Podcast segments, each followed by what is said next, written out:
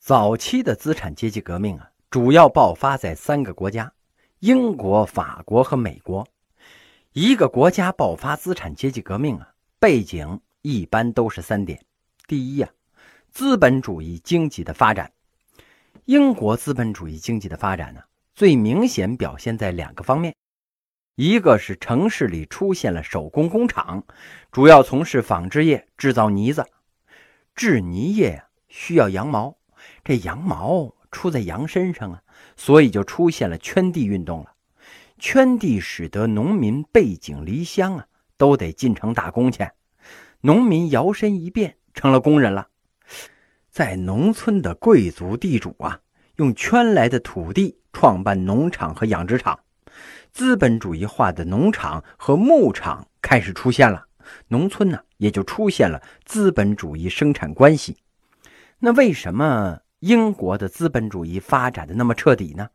因为它不光城市里有资本主义呀，农村也有。可以说呀，圈地运动是非常彻底的资本主义生产方式。这样，生产者跟生产资料啊就逐渐分离了。第二啊，资产阶级和新贵族开始壮大。所谓新贵族，新在哪儿呢？资本主义化的贵族啊。虽然拥有爵位，但是他不再是封建贵族了。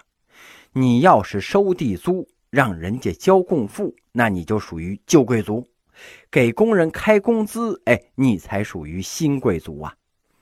现在欧洲贵族啊，都是新贵族了。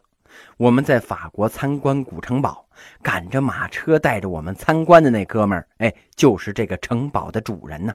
也不知道是阿瓦尔伯爵多少世吧。当然了。法国呀，早就是共和国了。这伯爵呢，也就是自己歪歪一下，这就跟咱们这儿说：“哎，我是爱新觉罗一样。”嘿，现在爱新觉罗他管什么用啊？还不照样天天自己赶着马车在这拉客吗？这阿瓦尔伯爵有工作，他是个邮差呀，天天骑着摩托给人送信，只有周末才干伯爵的活所以呀，在英国。反对封建统治的力量是资产阶级和新贵族，在美国呢是资产阶级和种植园主，这法国呀是资产阶级和自由派贵族。你比如说这个呃拉法耶特侯爵，哎，法国卖给台湾地区的护卫舰呢，哎就是拉法耶特级，哎以他的名字命名的。第三呢，资本主义经济的发展受到了阻碍了，英国的都铎王朝啊。削弱了旧贵族，加强了专制，进行了宗教改革呀，建立了英国国教。中国在明清的时候啊，如果朝廷加强专制，对资本主义的发展那是非常不利的。欧洲呢，恰恰相反，为什么呀？中国是统一的中央集权呢，而欧洲呢是分裂的。如果国王加强专制，扫除了割据，最起码。能够在一个国家内形成统一市场啊，这对于资本主义的发展那是相当有利的。这都铎王朝啊，还鼓励工商业和海外掠夺。这新航路开辟之后啊，英国正处在大西洋航运中心线上。中国自古以来呢是重农抑商，而这西方啊是重商主义，并且鼓励海外掠夺。英国当时主要掠夺谁呢？掠夺中国呀！他哪有那个能力呀？中国那个时候那多强大呀！他主要掠夺的呀是西班牙，因为英国盛产海盗啊，从国王到老百姓个个都是合格的水手啊。英国的海盗呢，时时出没于大洋之中。这西班牙的宝船呢，从拉丁美洲满载着金银出来。就被这英国海盗给抢了，西班牙一看就急了呀，跟这英国女皇说：“哎呀，我我是大姐呀，你管不管呢你啊？”女王说：“我我管呢，我我必须得管。”伊丽莎白一世女王登上了当时最大的海盗头目德雷克的坐舰，拿出了宝剑，一敲这德雷克的肩膀：“我封你为子爵，海军上将，以后抢来的好东西。”咱们姐儿俩分呢。这德雷克摇身一变呢，嘿嘿，就成了大英皇家海盗了。从此以后呢，那胆子那就更肥了呀！老子这是奉旨抢劫呀！这么一来呀，西班牙火了啊！我让你管海盗，你就这么管呐？西班牙国王派出了一支庞大的无敌舰队远征英国，想把这英国是一举消灭。无敌舰队啊，有两万多人，准备在英国登陆的陆军呢，哎，有一点三万。这水手啊，只有七千多人。司令是个晕船的陆军将领。英国皇家海盗那是奋起抵抗啊！当时皇家海盗呢，嘿，九千多人。虽然总人数少于西班牙，但是那都是久经沙场的水手啊，把这西班牙舰队打得大败。这西班牙帝国呢，从此是一蹶不振呢。这皇家海盗这个时候啊，已经改编成了皇家海军了。女王陛下非常高兴啊，嗯，我要登舰慰问忠勇的将士们。皇家海军并不忌讳自己出身于皇家海盗啊。因为海军太费钱了，一般国家养不起，所以啊，平时靠海盗，战时正式收编，由国家出钱，那就变成海军了。实际上啊，英国海军一直到十九世纪都有海盗的传统，可以抢劫敌国的船只啊，可以要战利品。抢劫完了之后啊，从舰长往下各级分红，一直到鸦片战争的时候。他还这么干呢。德雷克一听说，哎呦，女王要登舰，哎呀，他这心里边可就有点慌了。因为这女王陛下虽然是半老徐娘，可是风韵犹存呐。他一琢磨，我手下这帮流氓地痞，哎呀，万一女王陛下一登舰，谁要是情不自禁了，那可怎么办呢？没法交代呀。所以这德雷克下令。陛下登舰的时候，所有人要伸出右手挡住自己的双眼。这女王陛下一登舰呢，嘿，发现所有人都这模样，就问呢：“这、这、这什么意思呀？”这德雷克就说：“呀，啊，哎，这是向陛下致敬呢，啊，致敬呢。”这个动作呀，发展到今天就变成了通行各国的军礼了。今天英国人敬礼呢，还是这个姿势，嘿，只是不挡眼睛了。这都铎王朝的统治啊，是有利于英国资本主义发展的。但是，一六零三年呢，都铎王朝的末代君王伊丽莎白一世女王驾崩了。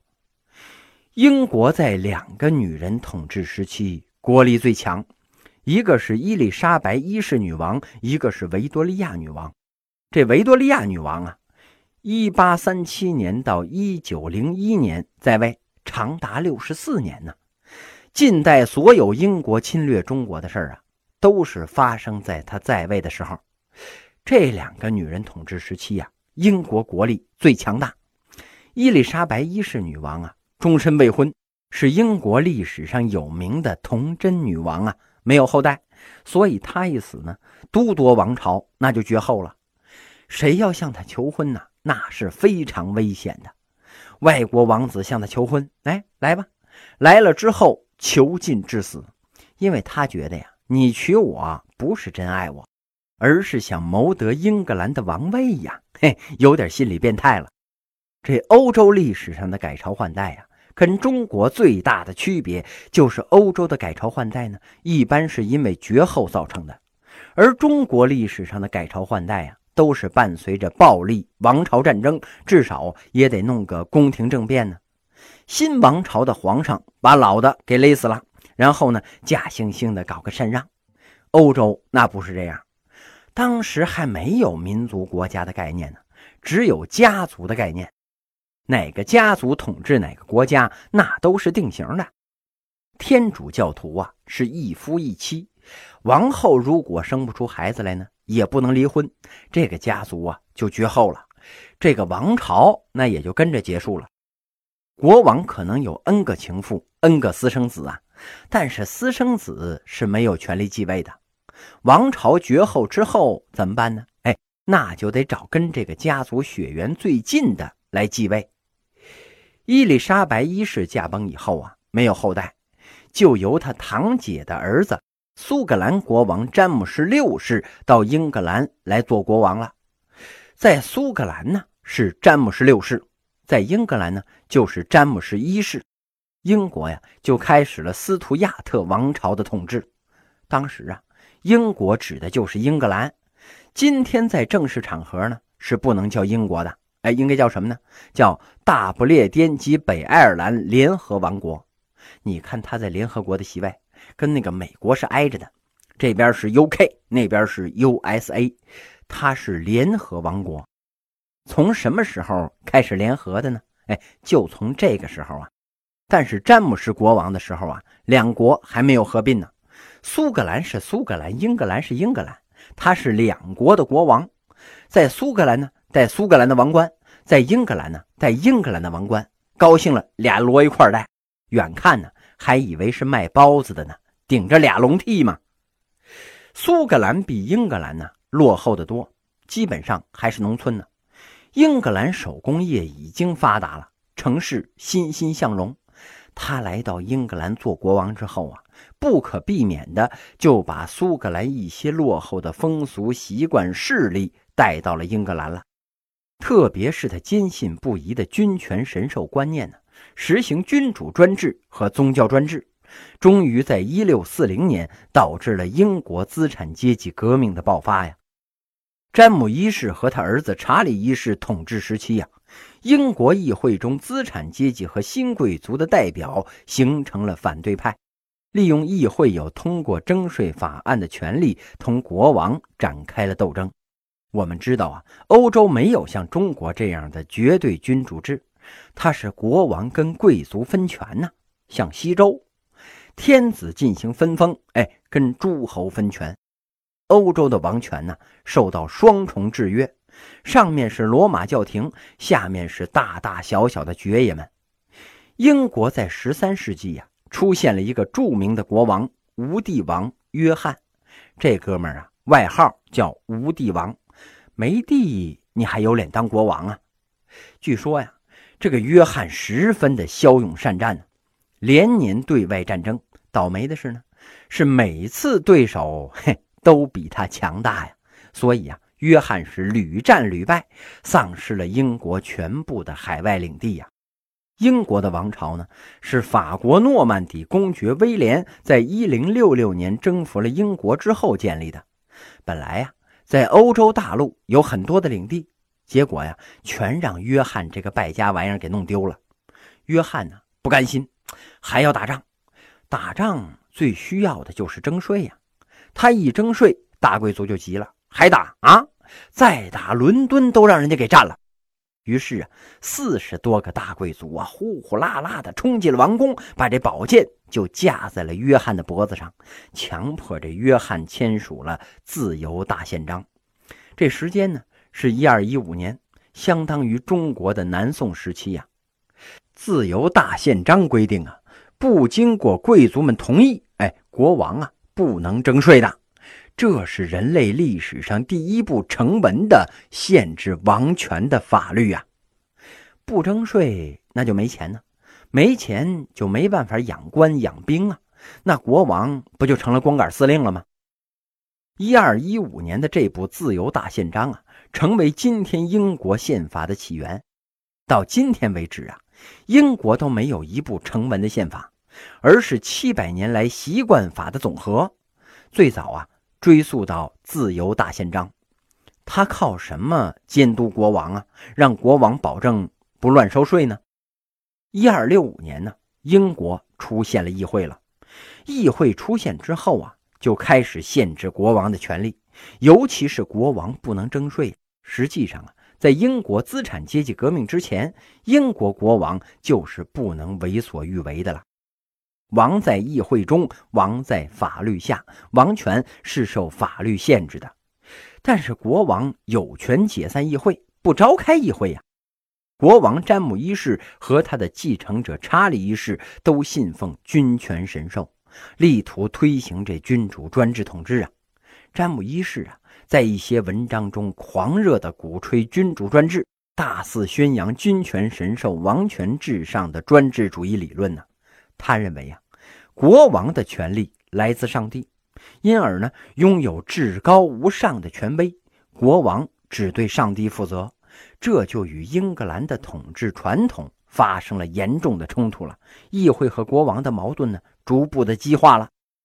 这斯图亚特王朝统治开始之后啊，财政状况不断的恶化呀。这政府呢，那是入不敷出啊。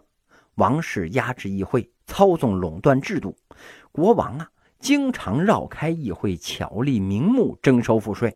向英国人民强行借债，把不交的都关进了大牢。资产阶级和新贵族啊，没有办法自由经营企业，利益受到了侵犯了。他们要求限制王权，同国王展开了斗争。双方斗争的阵地呀，主要在议会。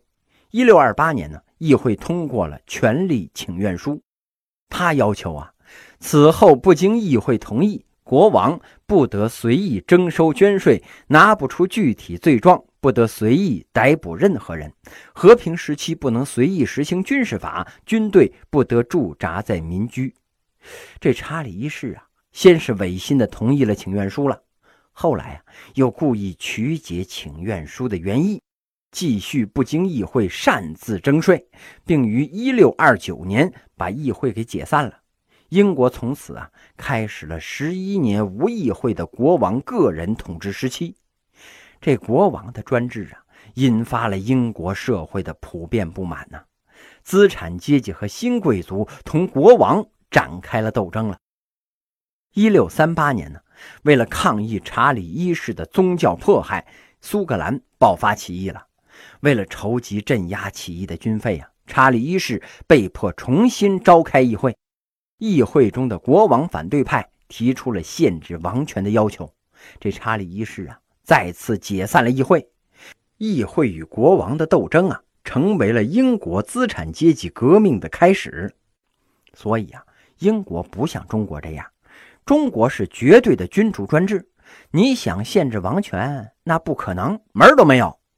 大明朝想征税，那就征税呀。明朝灭亡了。那就是因为征税征的太多了，打后金征了辽饷，打李自成先征缴饷，再征练饷，征收三饷的结果呀，是李自成们越缴越多，国家最后灭亡了。一六四零年议会召开之后啊，提出了国会的权利和限制王权的要求，查理一世啊再次解散议会。此后啊，苏格兰起义者攻入了英国境内。形势紧急呀！查理一世被迫再次召开议会，这议会也是十多年没开了呀。议员们一看，哎呦，国王要召开议会了，满心欢喜呀，请他听听人民的呼声吧。可是没想到啊，这国王一进来，第一句话就是：“ 哈哈哈，先生们，今天我把你们叫来的目的是征税。”这议员们一听就怒了。大伙拍着桌子，那就骂起来了，要求限制王权、绞死国王的几个宠臣。一六四一年呢，议会通过了大抗议书，列举了查理一世滥用王权的行为，谴责封建暴政，谴责君王对于议会权力和人民自由的漠视和损害，提出了资产阶级和新贵族要求发展工商业。废除封建特权，政府对议会负责等要求。这查理一世啊，拒绝接受大抗议书。国王一看啊，你们敢给我来这套，哼！一怒之下，他就回宫了，把自己的卫队可就叫来了，包围了英国议会呀。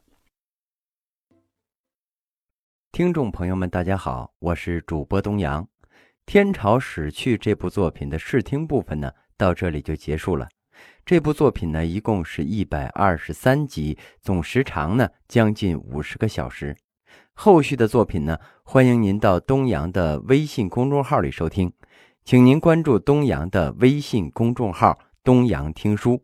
呃，请注意是“东阳听书”，冬天的冬，太阳的阳，东阳听书，东阳在那里等你。感谢您的支持。